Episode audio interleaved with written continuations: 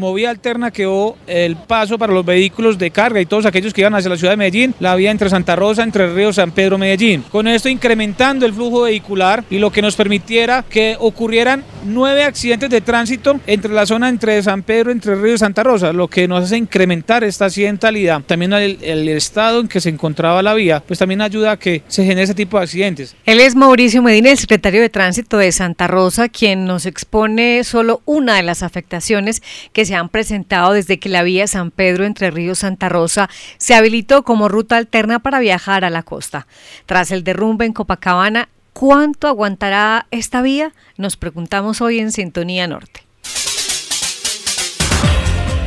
Cada día que amanece hay un nuevo reto, pero también una respuesta a los desafíos y oportunidades en esta región, donde la riqueza natural, la fe y el talento de la gente se suman.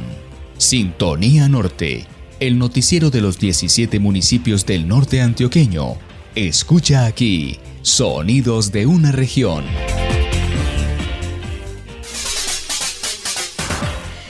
Cordial saludo. En Sintonía Norte les damos la bienvenida a la emisión número 64 correspondiente al 15 de octubre de 2021. Es mitad de mes, se viene un lunes festivo para descansar, para compartir en familia o también para trabajar. Y nosotros en este viernes les traemos los hechos que durante la semana han impactado nuestra comunidad para que terminemos, o mejor, comencemos este fin de semana en sintonía con las noticias y con las historias de la región. Hoy iniciamos enviando un saludo de solidaridad a la comunidad del corregimiento de Aragón en Santa Rosa, pues en la tarde de ayer las fuertes lluvias ocasionaron el incremento del caudal del río Grande y algunos deslizamientos de tierra. Líderes comunitarios reportan que en la noche dejó de llover y que esta situación pues por fortuna no dejó afectaciones graves a la comunidad. Insistimos, seguimos insistiendo en este espacio sobre la importancia de la prevención, de conocer el mapa de riesgos en cada uno de nuestros municipios. Eso es clave en esta temporada de lluvias. Bueno, es un gusto saludar de nuevo, darle la bienvenida a esta emisión a John Freddy Sepúlveda, nuestro compañero desde Don Matías. Buenas tardes, John Freddy. El gusto es para mí, María Noemi. Buenas tardes para usted los oyentes. Un cordialísimo saludo. Qué bueno acompañarlos de nuevo. Y sí, Comenzamos precisamente esta información hablando de temas tan importantes como lo mencionabas, la vía entre Santa Rosa, entre Ríos y San Pedro, pues precisamente el alcalde del municipio de Santa Rosa, Carlos Alberto Posada, hacía referencia a la situación en una reunión que hubo ayer en el municipio de Matías y la preocupación es grande porque esta vía no aguanta más.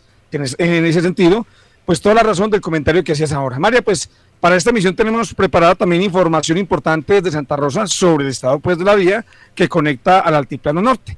Además, el reporte desde campamento de la final departamental de los Juegos Intercolegiados y más noticias de interés para nuestros campesinos que se generan desde San José de la Montaña y Briseño. A continuación, los titulares.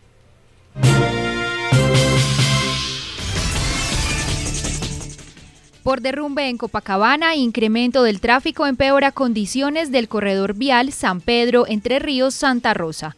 Nueve accidentes se han presentado en la última semana. Familias de la vereda Potrerito de San José se recuperan tras fuerte granizada de comienzos de octubre. Carmenta negra, una plaga que afecta al cacao. En Briseño se ha reportado en las veredas San Epifanio, La Calera, Gurimán y Palmichal. Más de 4.000 kilogramos de residuos electrónicos y luminarias se recolectaron en Carolina, Gómez Plata y Guadalupe. Economía de campamento se reactiva con la final de los Juegos Intercolegiados. Por primera vez, el municipio es anfitrión de un evento deportivo a nivel departamental. Estas y otras noticias e historias de la región en Sintonía Norte. Ayuda a prevenir enfermedades que se presentan en el parto de tus vacas. Para vacas caídas, metritis, mastitis y retención de placenta. Calfón oral, el suplemento mineral. Y es muy fácil de dar. Antes del parto, ayuda a tu vaca. Con calfón, con calfón para contribuir a una mejor lactancia, dale a tu vaca antes del parto calfón oral. Y es...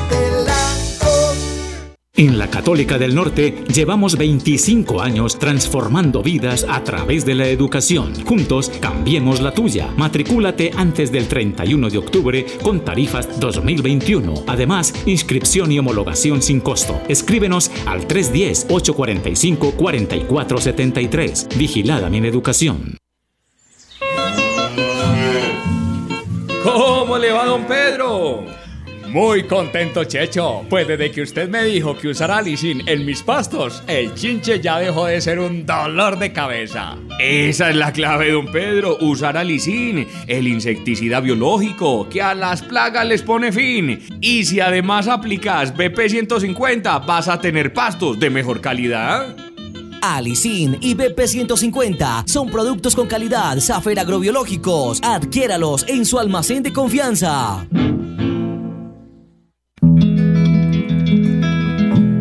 Sintonía que lleva magia y que sirve de transporte a la imaginación.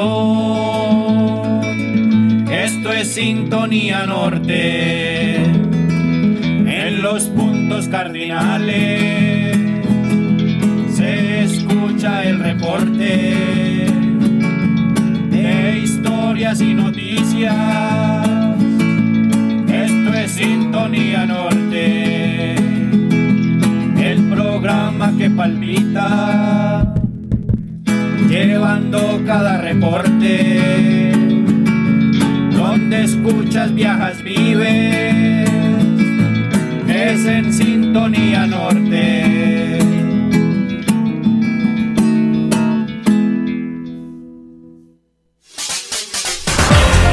Una de la tarde, siete minutos y comenzamos con las noticias e historias que han investigado los diferentes corresponsales en los municipios de la región.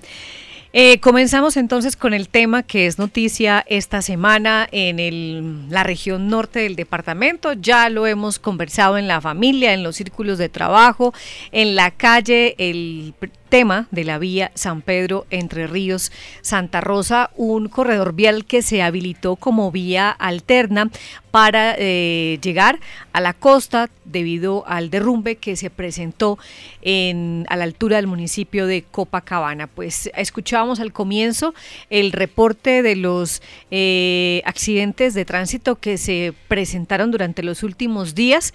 Llega a nueve, eh, según nos reportan desde Santa Rosa de Osos. Y es que el tráfico empeora las condiciones de este corredor vial que no tiene las especificaciones técnicas para el tráfico pesado que está soportando en este momento. Y es que comenzando esta semana, un deslizamiento de tierra de más de 9.000 metros cúbicos en el kilómetro 15, sector El Vivero en Copacabana, afectó la movilidad en la doble calzada Medellín-Costa Atlántica, llevando a los conductores a tomar como alternativa el corredor vial San Pedro, Entre Ríos, Santa Rosa.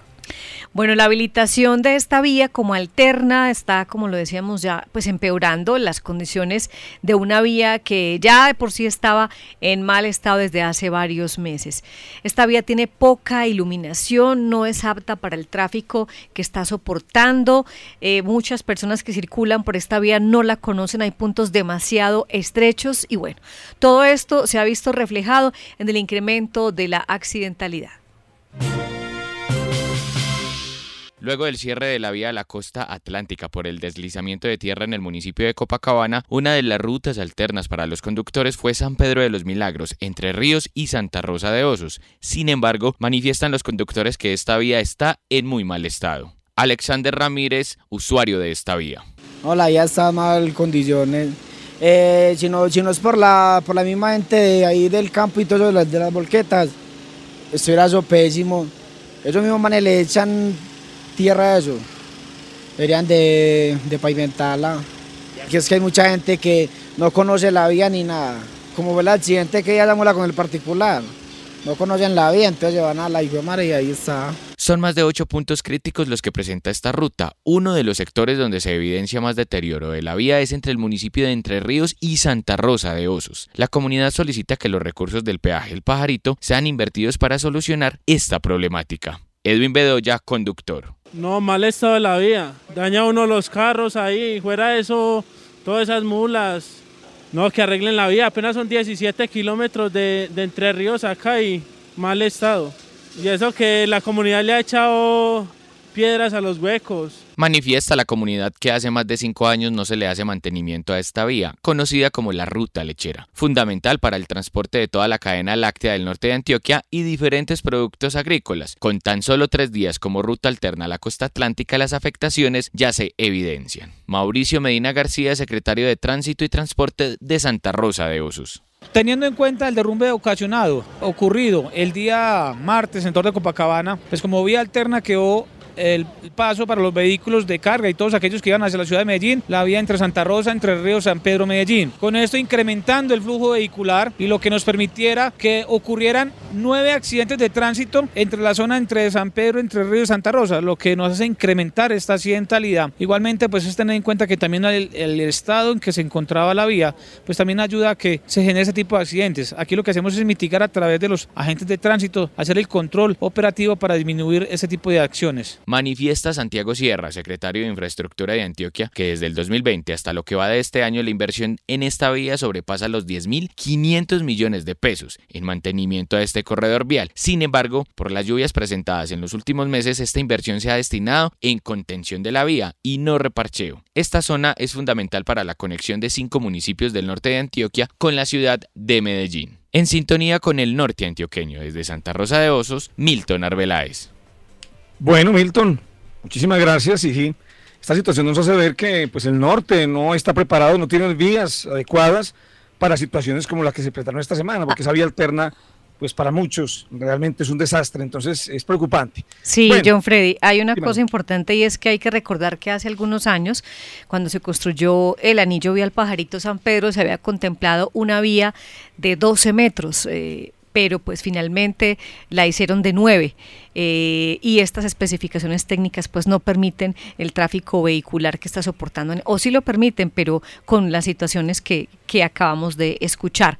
Hay también que tener en cuenta que, digamos, tenemos entendido que el, punto en el municipio de Copacabana pues tiene eh, paso restringido, no está cerrado totalmente, sin embargo, pues como lo escuchamos, muchos conductores eh, han visto eh, cómo se ha incrementado el tráfico vehicular por este corredor vial. Sí, sin capacidad de precisamente de esta vía para soportar todo el flujo vehicular. Bueno, continuamos con más información relacionada con las afectaciones por la temporada de lluvias. Familias de la vereda Potrerito en San José se recuperan tras fuerte granizada de comienzos del mes de octubre. Así es, son 30 las familias afectadas por una granizada que ha sido calificada como un hecho de una magnitud sin precedentes por las autoridades de gestión del riesgo de San José de la Montaña.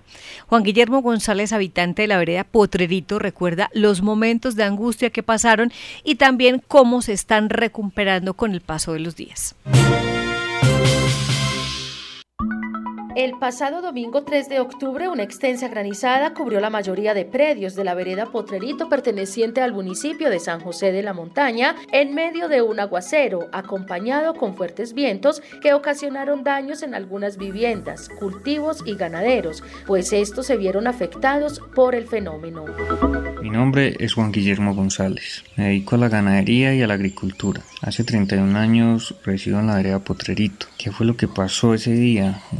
Comenzó un fuerte granizal a eso de las 12 del mediodía que dañó sobre todo lo que fueron pastos y algunos cultivos, huertas caseras, dañó casas eh, dejándolas inundadas, donde se dañaron, se, se, inundaron pues, se mojaron las camas, los colchones, mm, algunas personas perdieron eh, electrodomésticos y cosas así pues materiales. Gracias a Dios no hubieron pérdidas humanas.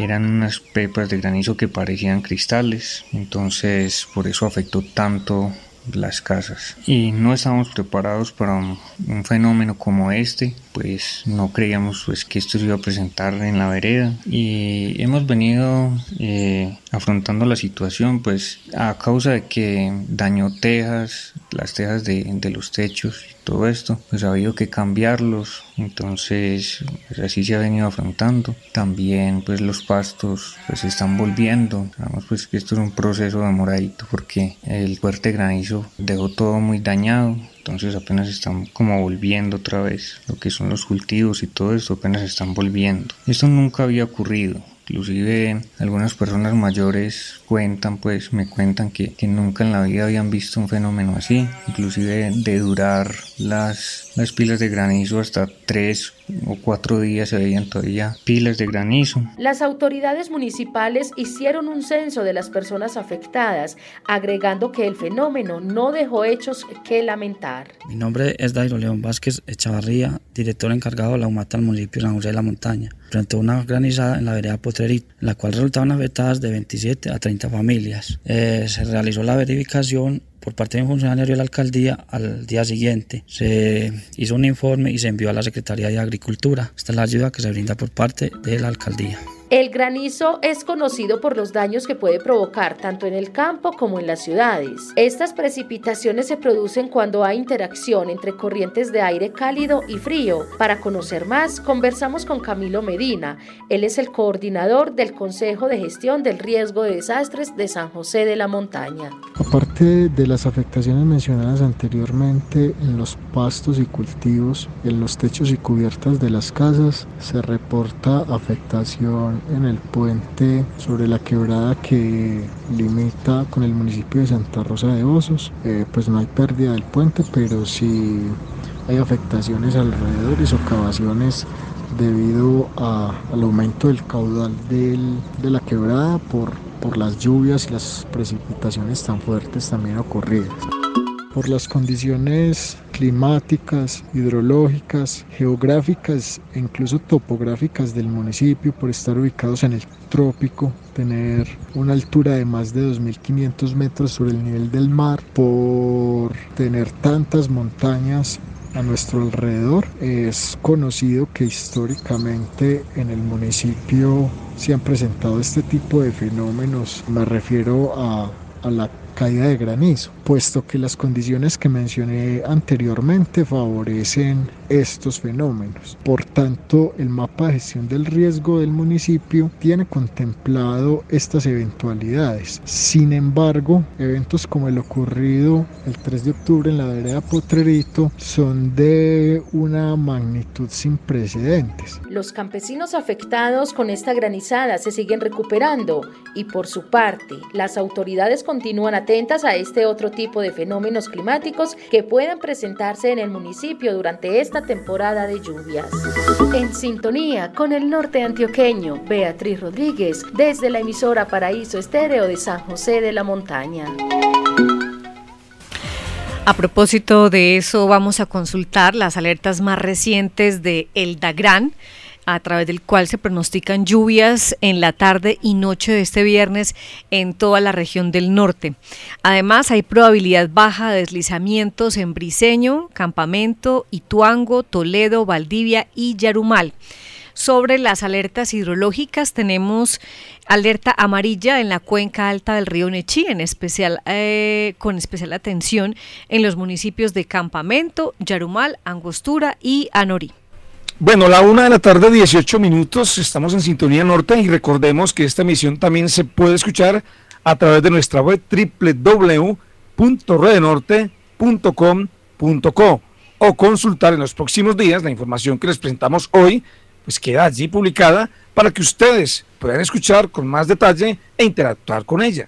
Mm, bueno, aprovechamos también para Saludar a quienes nos siguen a través de La Voz de San Pedro, a través de Paisaje Estéreo en Entre Ríos, Bellamira Estéreo de Belmira, La Voz de Don Matías, Primaveral Estéreo de Gómez Plata, Paraíso Estéreo de San José de la Montaña, Digital Estéreo de Valdivia, Briseño Estéreo, Anorí Estéreo, Campamento Estéreo y Cerro Azul Estéreo de Yarumal. Eh, lo que más me encanta del norte que son todas sus montañas, sus paisajes. ¿Qué le hace falta? Le hace falta más apoyo por parte del gobierno. Me gusta mucho la conciencia que se ha venido adquiriendo de ir trabajando poco a poco como región y no tanto como municipios individuales. Y creo que al norte le hace falta luchar más contra los vicios que está adquiriendo la juventud, no solo la drogadicción, sino también el alcoholismo e inclusive vicio por la tecnología. Del norte me gusta todo. Aportando a la integración de la región desde la comunicación. Rede Norte, 12 años.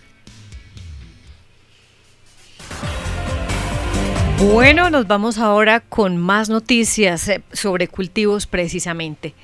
Carmenta negra, una plaga que afecta el cacao. En Briseño se han reportado en las veredas San Epifanio, La Calera, Gurimán y Palmichal. Delio José Torres es solo uno de los agricultores de Briseño, quienes recientemente han visto un proceso inusual de maduración prematuro de sus mazorcas de cacao, que viene acompañado además del deterioro en su aroma y en el sabor característico de este fruto. Las autoridades en el tema han identificado que se trata de la carmenta negra, una plaga que ha degradado el cacao. ¿Qué se puede hacer?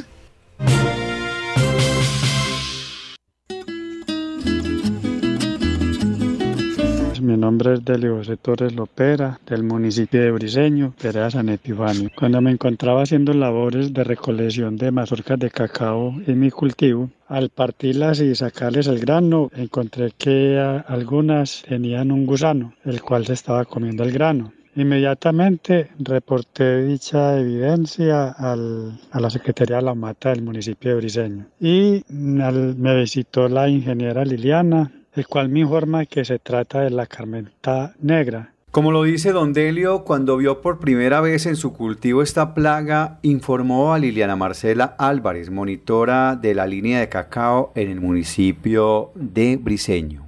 En el municipio nos dimos cuenta de que la plaga existía porque varios productores de la vereda mm, San Epifanio, La Calera, Gurimán y Palmichal mostraron su inquietud en que cuando hacían recolección de la mazorca y hacían la partida, encontraban que la mazorca por dentro estaba en un proceso de pudrición y encontraban unos gusanos. Ya con esta información nosotros dedujimos que era carmenta porque ese es su modo de, de accionar. La carmentea negra fue una plaga reportada en el departamento del Huila en el 2015 en el municipio de Tello, Vereda San Andrés. Mauricio Penagos coordina la asistencia técnica y capacitación de la Secretaría de Agricultura y Desarrollo Económico de Briseño. La carmenta, su nombre científico es Carmenta foraseminis, considerado un perforador de la mazorca de cacao. El daño es ocasionado cuando la carmenta adulta pone su huevo en una mazorca. Se ven unos pequeños puntos, son difíciles de percibir. Una vez pasan seis días, la larva nace y al eclosionar se mete dentro de la mazorca de cacao. Esa larva se queda alimentando allá adentro durante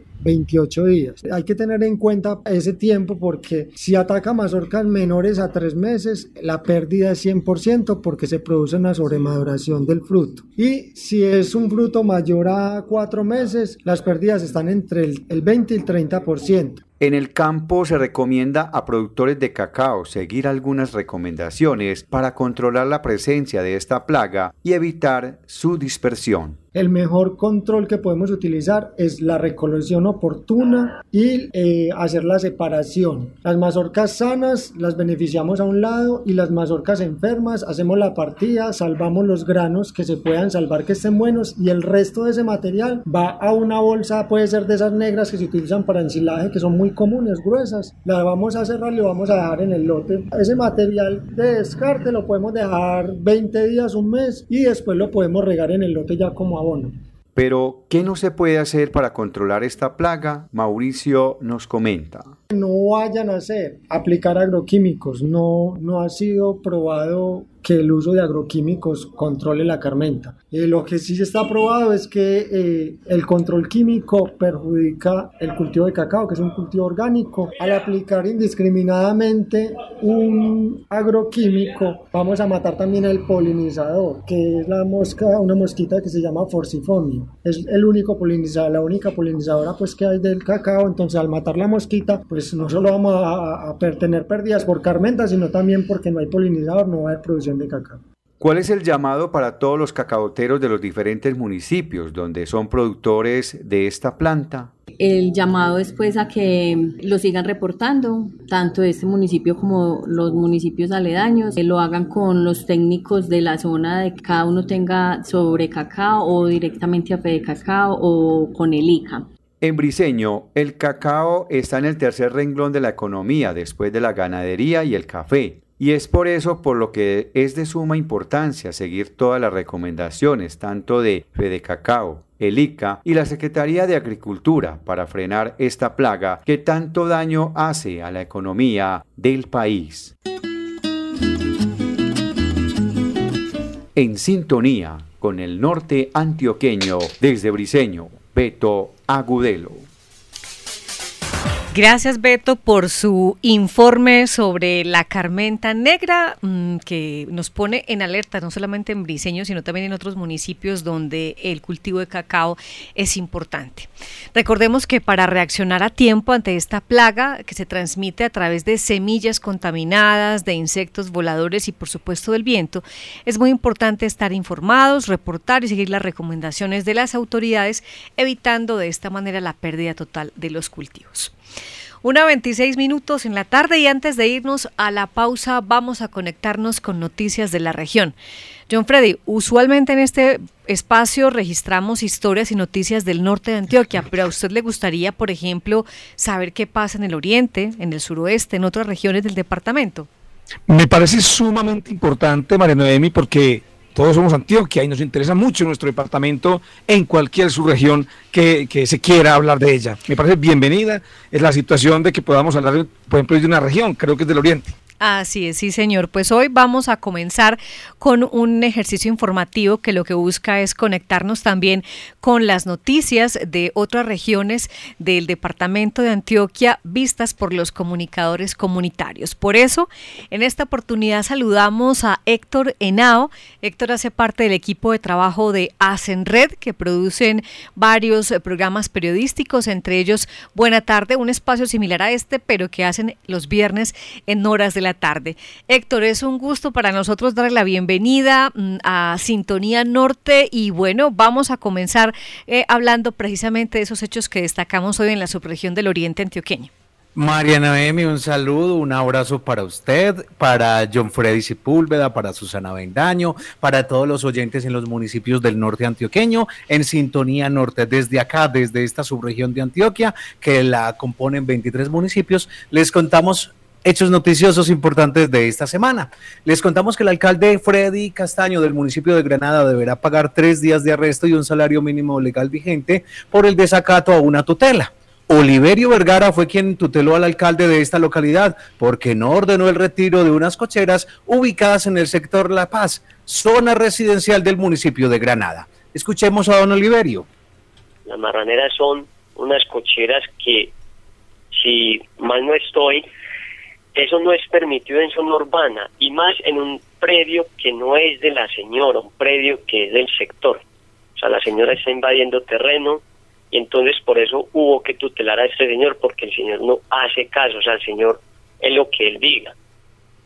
Nos quedamos en el municipio de Granada para contarles que están sin servicio de gas por red debido a que el carro de EPM no puede pasar por el sector alto del Palmar. Allí hay una pérdida de banca desde hace al menos 10 años y en los últimos meses esta situación de no tener gas se ha vuelto repetitiva para los 1.370 usuarios que tiene el gas domiciliario de EPM allí en Granada.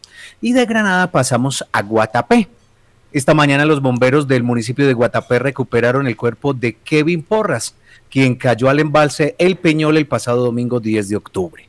La situación llamó la atención porque la familia pedía mayor celeridad en la búsqueda de Kevin, pero los buzos certificados para ingresar al embalse en esta subregión del departamento son solo tres bomberos del Peñol con dos y uno del municipio de Guatapé. Escuchemos al comandante del cuerpo de bomberos del municipio de El Peñol, de Guatapé. Pero antes de escucharlo a él, les cuento otra noticia que es bien importante. Y esta tiene que ver con un municipio que está ubicado en el suroriente antioqueño. Se trata de Argelia de María. Allí un hombre de 29 años de edad fue mordido por una serpiente mientras recolectaba café en su finca que está ubicada en la vereda La Julia.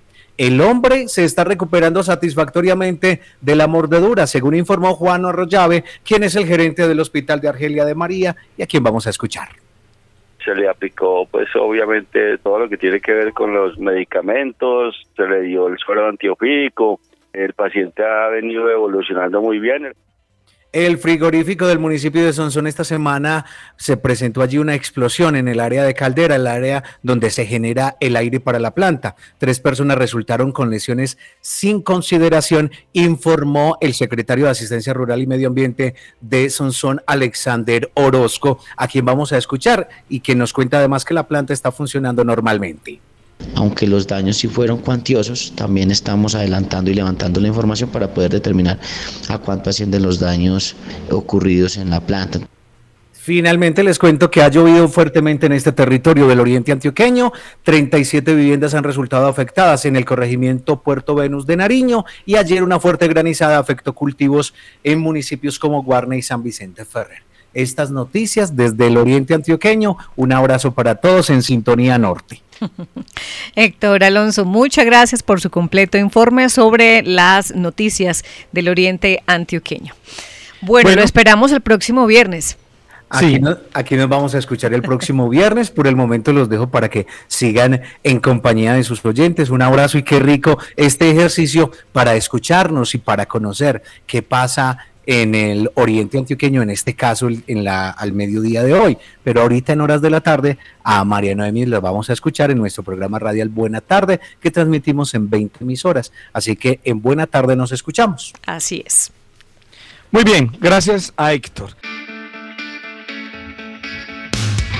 Lo que más me gusta de la región del norte son los recursos hídricos y la diversidad de fauna y flora. Para mí una de las cosas mejores que tiene esta región es su gente, que es la propia raza paisa, la raza pujante.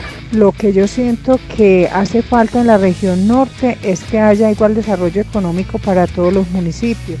Es una zona, al menos el norte lejano, es una zona de pronto que uno lo podría decir que es muy abandonada, muy olvidada aportando a la integración de la región desde la comunicación. Rede Norte, 12 años.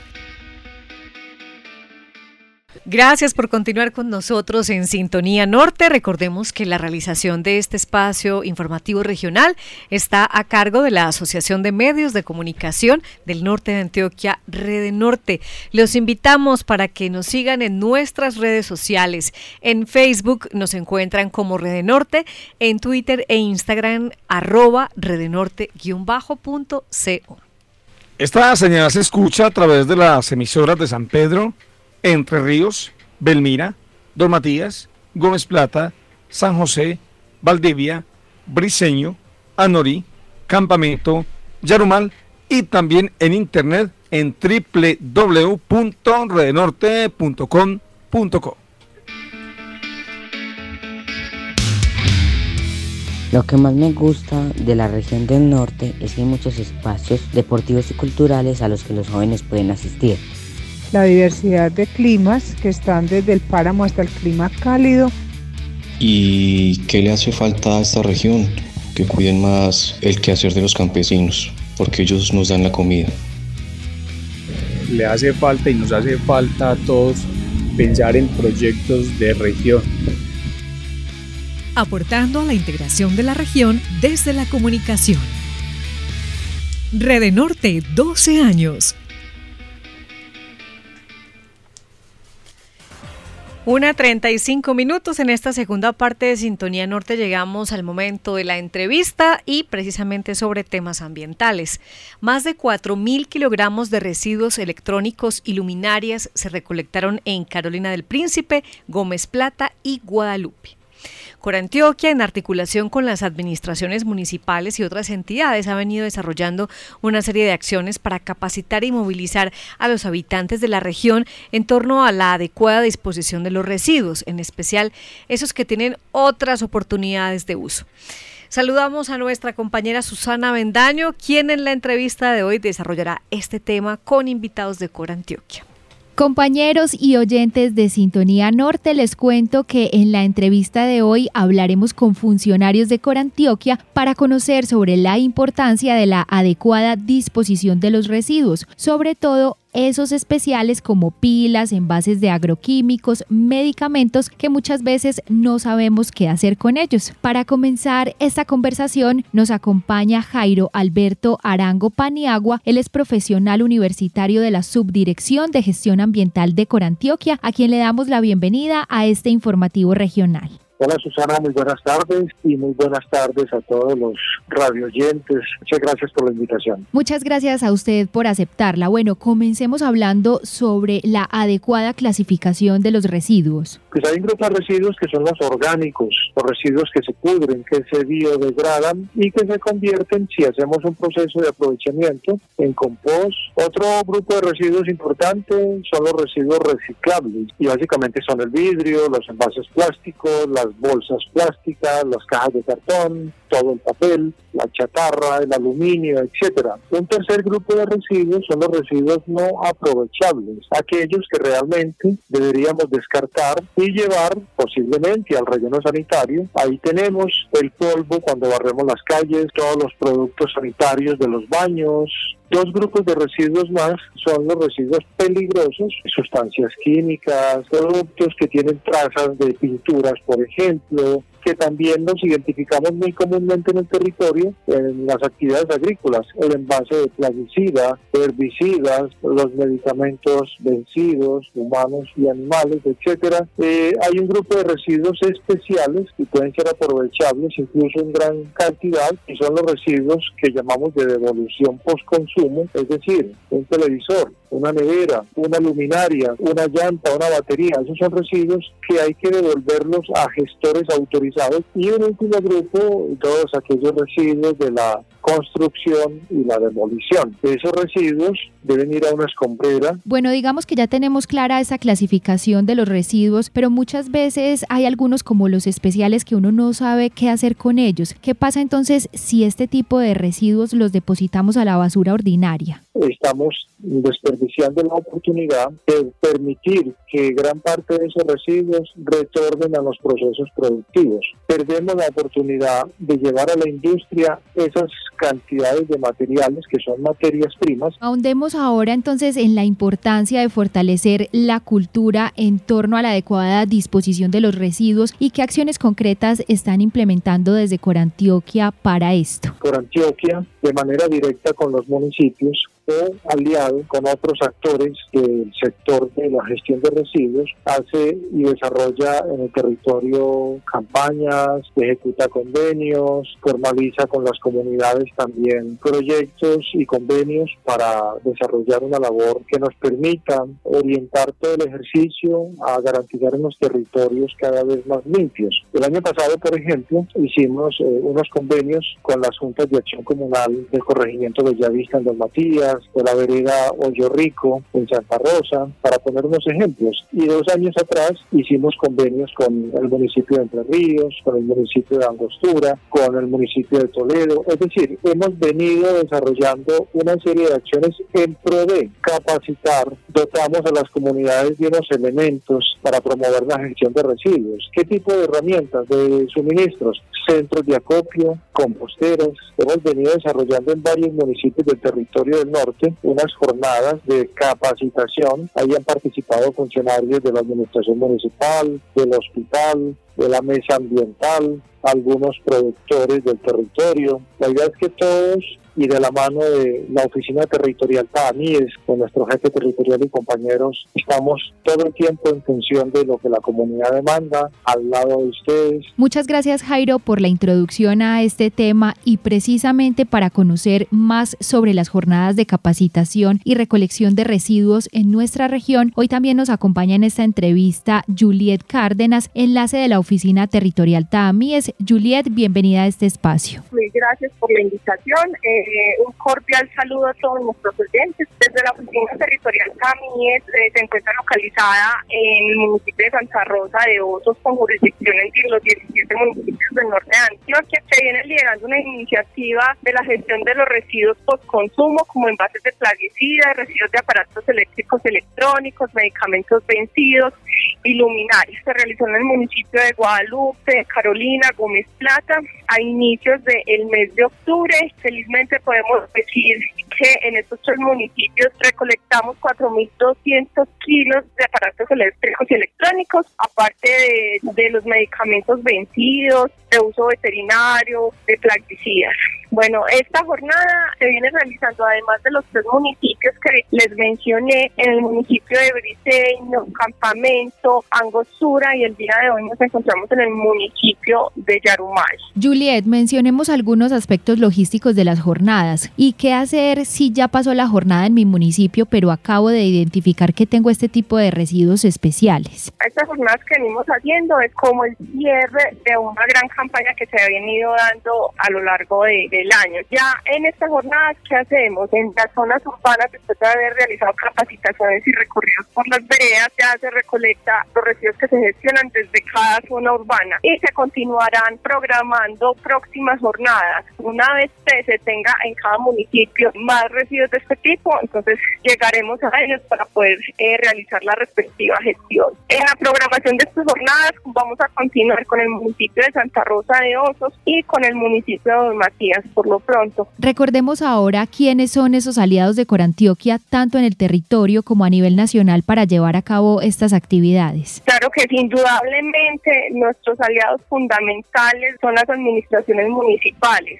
La Fundación Puntos Verdes, que se encarga de realizar la gestión de los residuos de aparatos eléctricos y electrónicos en desuso, eh, Lúmena, y la Fundación Bioentorno, que se encarga de los residuos de envases agroquímicos. Queremos dar ese agradecimiento especial a todos estos actores que se nos vincularon. Finalmente, Juliet y Jairo, ¿cuál es la invitación de Corantioquia alrededor de este tema y dónde se puede encontrar más información? Susana, muchas gracias. Sí, todo este tipo de acciones necesitan de la participación de todos. Cuando nos comprometemos a participar, estamos expresando un sentido de pertenencia con el territorio y de corresponsabilidad con el ambiente. Básicamente, esperamos sigan siendo activos, participativos en todas estas jornadas que la corporación está llevando a cabo. Así que para todos el llamado y el abrazo de por Antioquia. Bueno, en nuestra página corporativa se puede encontrar información con respecto a eh, lo que venimos realizando y con las administraciones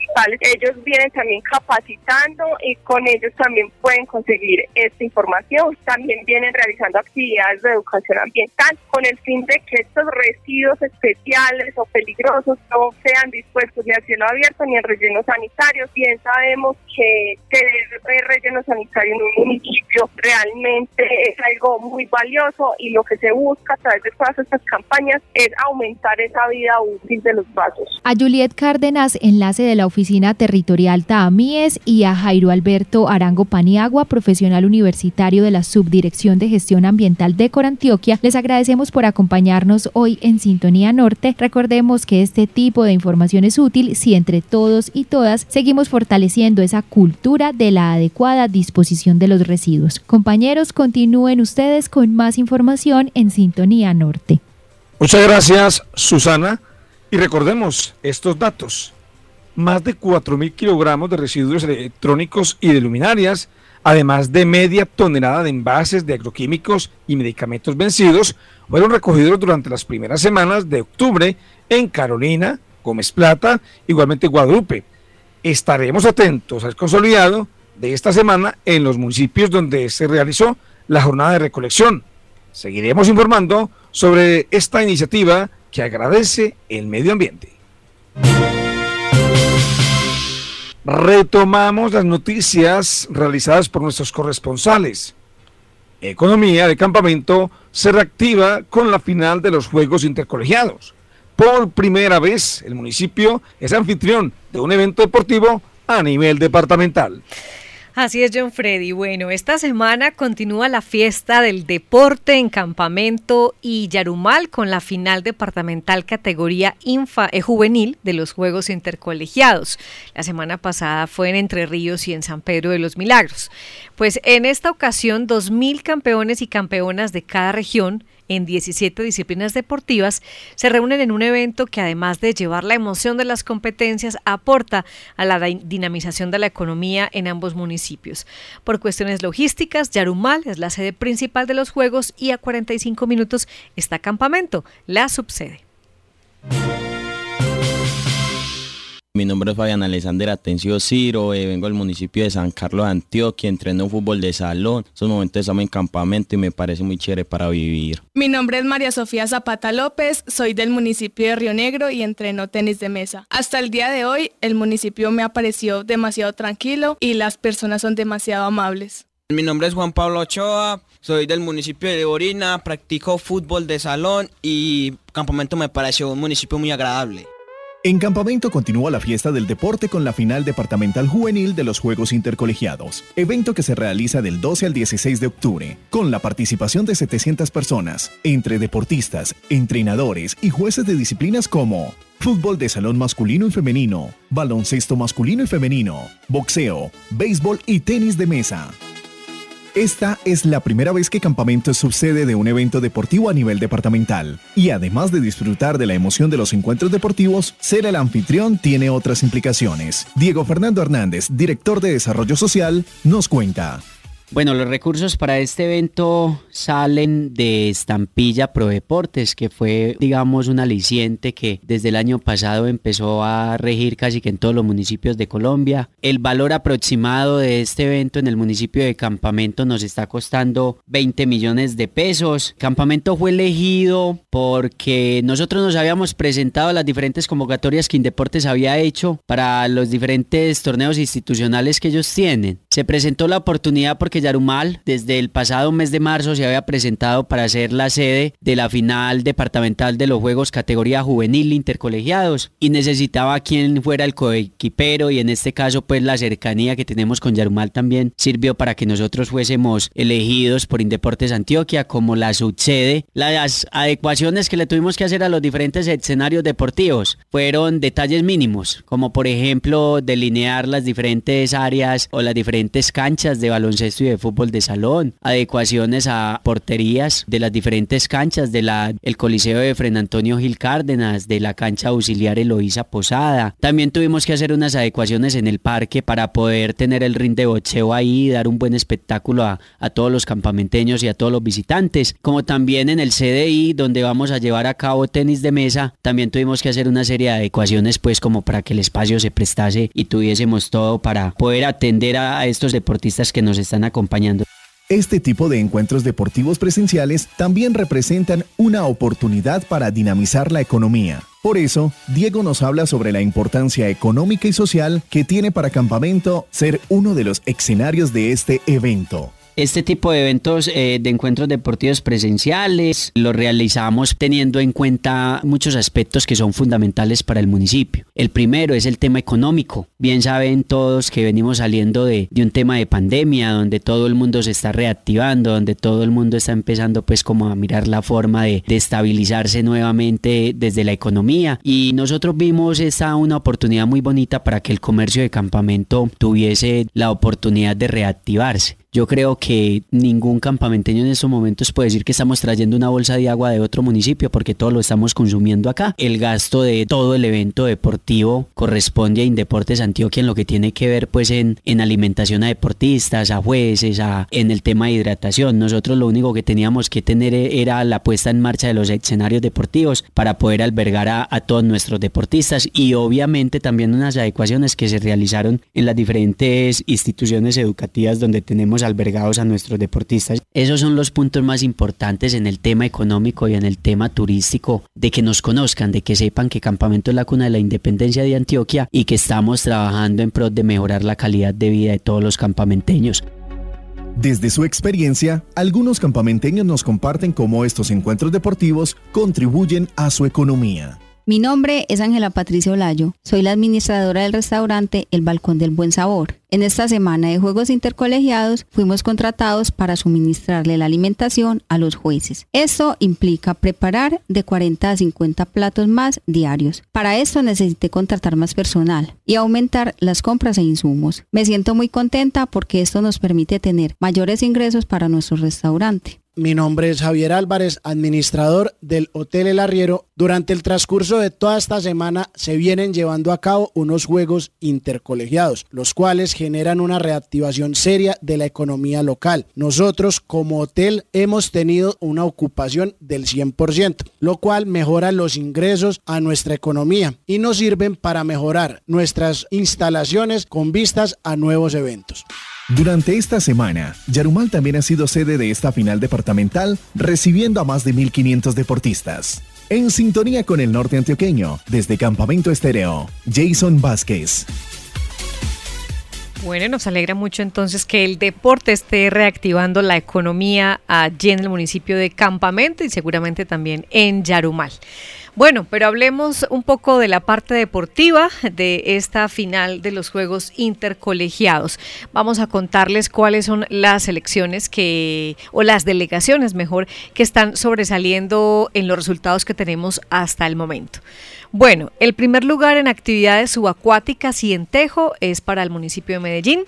Municipios destacados de nuestra subregión, Ituango mm, sobresale en baloncesto femenino, Don Matías va muy bien en fútbol masculino, Briseño está dando de qué hablar en fútbol de salón femenino, Campamento, por su parte, los locales sobresalen en fútbol de salón masculino y San Pedro está también sobresaliendo en voleibol.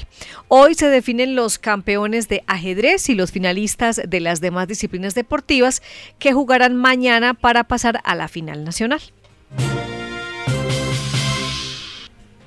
Muy bien, y comenzamos precisamente nuestras noticias breves. Hoy Darumal también se realiza el segundo encuentro de la Red de Mujeres Unidas del norte de Antioquia, con la participación de 200 mujeres aproximadamente en una feria de emprendimiento y actividades académicas. Este encuentro se realiza en el marco de la celebración del Día de la Mujer Rural, hoy 15 de octubre. Sí, señor. Bueno, en nuestra región también este fin de semana, que incluye pues puente, se viven fiestas tradicionales con actividades deportivas, culturales y académicas que han hecho parte de la Semana Cultural y Deportiva en Valdivia, por ejemplo. Están de fiestas. También están conmemorando las fiestas de la Itanguinidad en Ituango y están celebrando la Semana de la Juventud en el municipio de Gómez Plata. Información de agenda. Mañana el municipio de Matías estará realizando el mercado campesino y en las horas de la tarde la feria del emprendimiento. Y este domingo, 17 de octubre, se realizará en San Pedro la segunda versión del Mercado Regional del Norte, un espacio de encuentro, articulación y conmemoración de, con la comercialización de productos agrícolas y transformados que aporta a la reactivación de las economías locales. El evento iniciará desde las 9 de la mañana e irá hasta las 3 de la tarde y en Belmira, del 15 al 17 de octubre, se realiza la actividad llamada Venga a mi pueblo y sea feliz, a través de la cual se promueven espacios culturales como la caravana del Lobo Lector de Yarumal y el mercado campesino el domingo. Bueno, pues este fin de semana, aprovechando el puente, seguramente otros municipios tendrán actividades especiales. El llamado es entonces a recordar que primero, pues seguimos con medidas de prevención del COVID-19, sobre todo el uso de tapabocas, el lavado de las manos y evitar hasta donde sea posible el distanciamiento. También recordemos que estamos en temporada de lluvias y esto nos lleva a tener en cuenta muchas recomendaciones, sobre todo para los desplazamientos que se hacen mm, por carretera para tener en cuenta este fin de semana. Una de la tarde, 55 minutos, y vamos a finalizar eh, esta emisión con las cifras más recientes de contagios por COVID-19 en nuestra región, según el último informe entregado por la Gobernación de Antioquia. Pues según este informe, ayer se presentaron dos casos nuevos en el norte de Antioquia. Vamos ahora a informarles los casos activos por municipio y el número de vacunas aplicadas hasta el momento en los diferentes municipios del norte de Antioquia. Bueno, tenemos eh, los casos activos distribuidos de la siguiente manera. En Angostura, cuatro casos, en Briseño, seis casos activos, en Don Matías, dos, en Entre Ríos, siete, en Gómez Plata, uno, en San Pedro de los Milagros, cuatro casos activos, en Santa Rosa de Osos, un caso activo, en Yarumal, siete casos activos. Y en este momento, eh, bueno, en total tenemos en los municipios de la subregión norte más Anorí 32 casos activos reportados según este boletín de la gobernación de Antioquia, pero tenemos cero casos activos en varios municipios, como por ejemplo Belmira, Campamento, Carolina del Príncipe, Guadalupe, Ituango, San Andrés de Cuerquia, San José de la Montaña, Toledo, Valdivia y Anorí. Tienen cero casos activos de COVID-19. Bueno, en lo que tiene que ver con mm, el informe de porcentaje de ocupación de camas UCI, recordemos que en Antioquia a la fecha es del 81.89%. Y se nos acabó el rato. Sintonía Norte fue una producción de la Asociación de Medios de Comunicación del Norte de Antioquia, Red de Norte.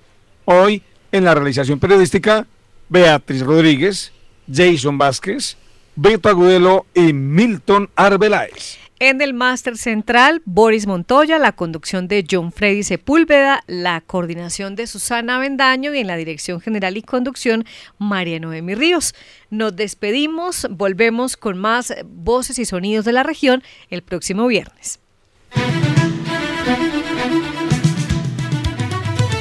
17 municipios conforman la subregión norte de Antioquia.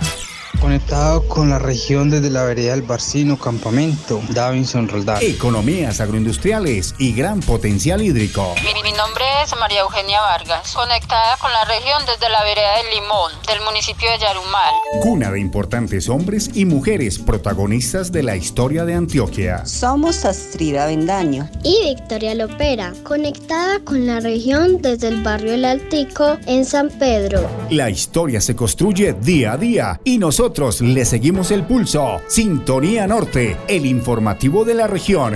Escúchenos todos los viernes a la una de la tarde por esta emisora.